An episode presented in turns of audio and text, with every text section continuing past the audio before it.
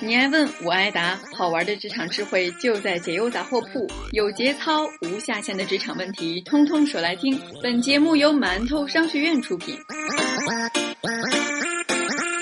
嗨，大家好，我是主持人糖糖。六月太任性，说来就来。这样算来，我们还有一二三，掐指一算，还有二百一十天，二零一六就要离开我们了。一直都特羡慕那些每年能读几百本书的牛人，从小到大读的书应该也有个几千本了吧？但能真正记住的，掰着手指头也数得出来。我们最常见的情况就是读完一本书，花费了时间精力，它却最终没能以更精准的状态进入到我们的大脑和知识体系当中。今天的嘉宾是滕小曼老师，他是思维导图管理师、职业化工具研究与训练专家，拥有全球职业生涯发展规划师等众多 title。他每年保持高效阅读一百五十本书，把书读薄读透。方法其实很简单，一起来学习吧。解忧杂货铺的小伙伴，大家好，我是本期馒头 FM 的客座嘉宾滕小曼。熟悉我的朋友们都会说我是一个知识控、工具控。我自己呢，也确实是在用各种工具来帮助我提升工作和生活中的效率。今天呢，非常有幸过来跟大家分享读书这个主题。现在已经到了二零一六年的六月份了，不知道大家的年初的计划里面，读书这一栏完成了多少呢？今天呢，由我来跟大家一起分享为什么我们要读书，如何去读透一本书和高。质量的读书有多重要？我自己会被朋友们称为是一个知识控，哈，一个女学霸，也是因为我每年大概的读书量呢维持在一百五十本左右。经常会有朋友问我说：“你读那么多书能记下来吗？”我就会笑笑说：“是的，我有自己特别读书的方法，今天呢推荐给大家。首先，在我的阅读中啊。”会用到思维导图等这样子的工具来帮助我阅读。我把读书啊分成了十个步骤，接下来一一为大家讲解。首先，因为我自己是人力资源咨询师跟培训师，所以我身边有很多的朋友们呢，他们都是培训师啊，或者是管理专家呀等等，由他们会推荐给我一些书单，我在他们已经阅读过的书单里面去挑选自己感兴趣的部分，所以这样呢，我读书的书单的质量。比较高。第二呢，我身边有非常多出版商的朋友们。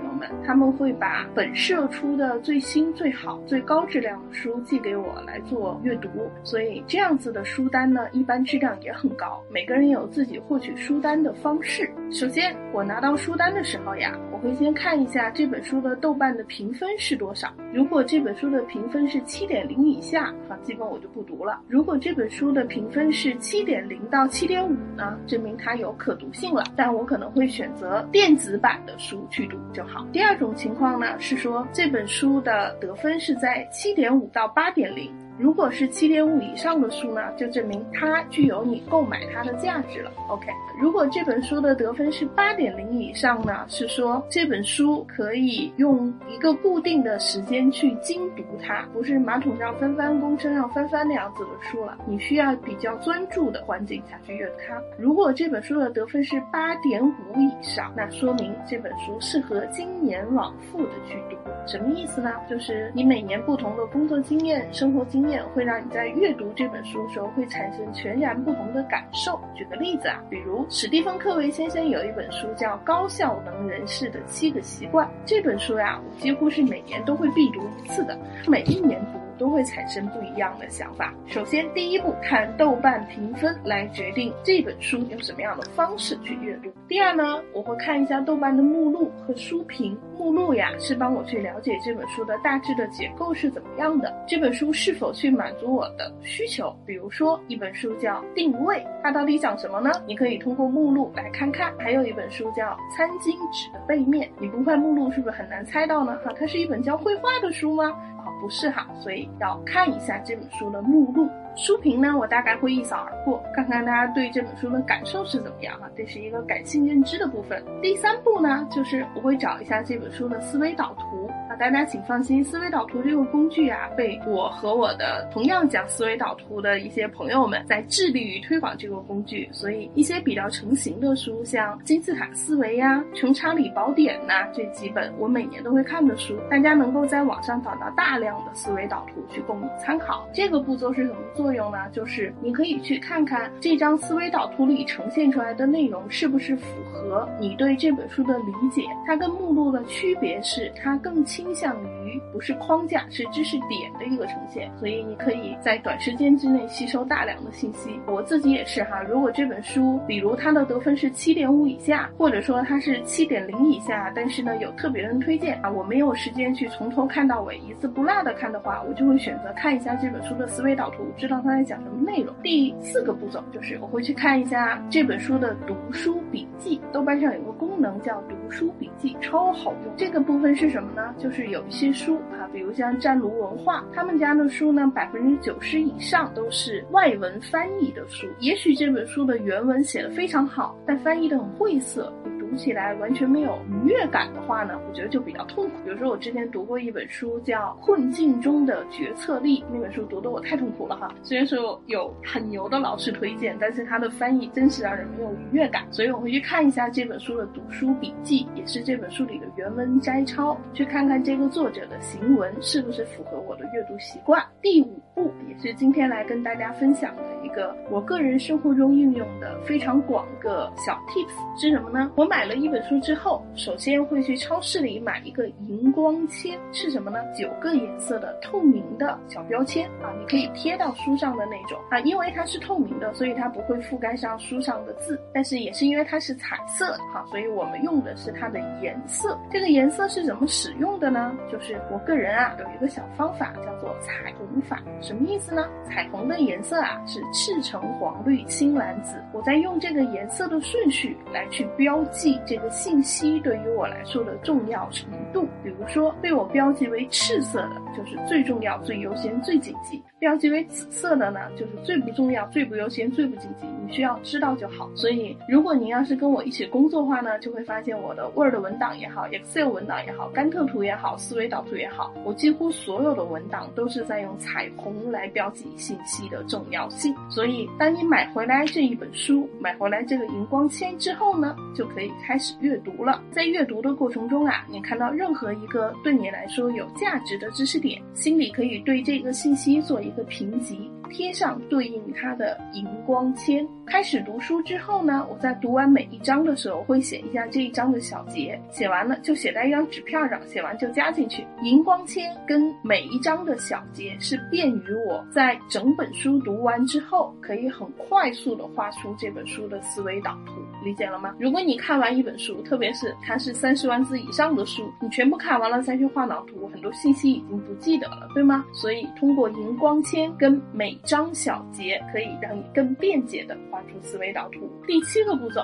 就是绘制属于自己的思维导图。当我看完这本书，打完标签，写完小结之后呢，我会用思维导图的形式来去完整的呈现跟复述这本书的内容。当然啊，为什么一定要这么做呢？我有一个很好的朋友，他曾经说过这么一句话，他说知识管理是分成输入和输出两个过程的。你在阅读的时候是一个输入的过程，而你在画思维导图的时候，因为大脑要对这个信息重新的加工再造，然后再呈现，所以其实这是一个输出的过程。完成输入加输出这两个面向，形成一个完整的 cycle，那这一个知识才会成为你能够完好去吸收的一个部分。好，第八个步骤呢是写书评啊，像我这样的咨询师跟培训师，出版商经常会寄新书过来让我们读，然后。写成书评，画成思维导图，作为他们去营销推广的一个部分。我非常乐于去做这样的事情哈，因为这也是输出的一个过程，对我来说是必不可少的步骤。输出的第三个步骤也是我个人非常看重的一点了哈，就是分享。我每次会跟朋友们见面的时候就会聊，说你最近怎么样啊？你有看什么电影啊？你有看到什么样好的书啊？我就会跟他们说，最近看了一本书，叫《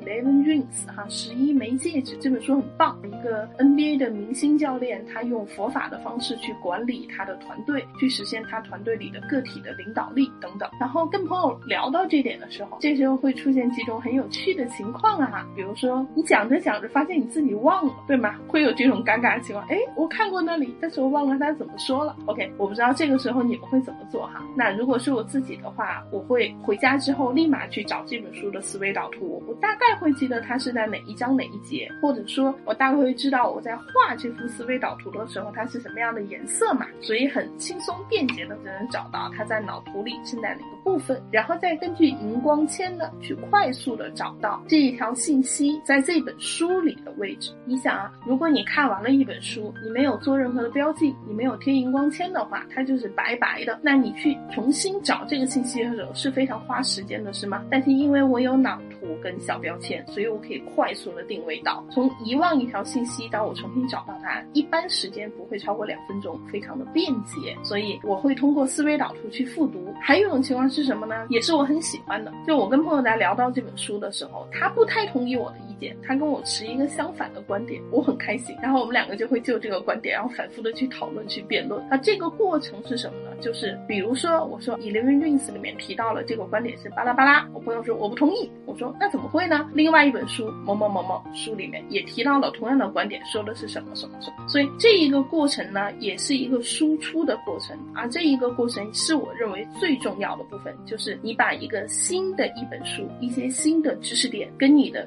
原有的知识体系来做融合的一个过程，你会不由自主的去旁征博引也好，去各种各样的引用也好，就是为了把它跟你原有的知识体系做融合，把它们串起来。所以分享跟朋友去讨论这个步骤对我来说是非常非常重要的。再提示一遍，大家一定要完成输入到输出的两个步骤，形成一个 cycle，不要只有输入没有输出，那样的话你的阅读的质量就会大大的减损了。第十个步骤呢是复读，我按照以上的顺序把这本书都看完了。但是每到一段时间的时候，或者说每当我在做事情遇到什么样的困难，我需要去找这个知识点的时候呢，我就会把这本书重新的去复读一遍，至少回去复读那一章，然后再一次的做融合。所以大家注意到了，融合这个部分非常重要。最后再给大家几个小贴士吧，比如说我有朋友会说，他们读书的时候不是特别能看得下去啊，一本书读了三四个月还没读完，他会说那你。你是怎么读的？那这个时候我就会提出来，你是在什么样的场合、什么样的时间段去读这本书的？我自己呢，比如我在公车、地铁，我就会去看一些短小精干的财经类的文章、财经类的评论，大概也就小几百字，论点很突出那种，很快能够扫过去。但是比如说一些心灵方面的呀、修行方面的呀等等这样子的书，我就会利用我每天早上起床的完整一个小时和每天睡前的完整一个小时，把自己沉静下来。之后再去读书。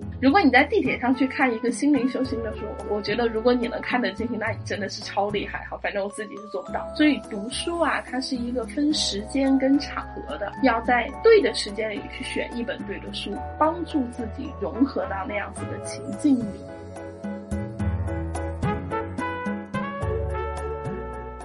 最后呢，推荐大家两本书可以读一读。一本呢叫《如何阅读一本书》，哈，一个美国人写的；还有李笑来先生的《把时间当朋友》。这两本书是我在很多场合反复的推荐的。如果大家对于今天我讲的内容有兴趣的话呢，可以去找这两本书出来看看。好的，我今天的分享呢就到此结束了，希望能帮助到大家，祝大家心情愉快，再见，我是滕小曼。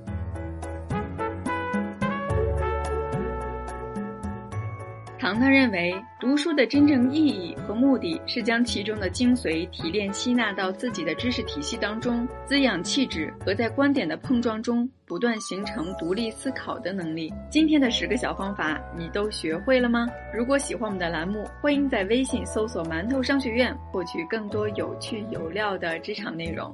我们下期再见。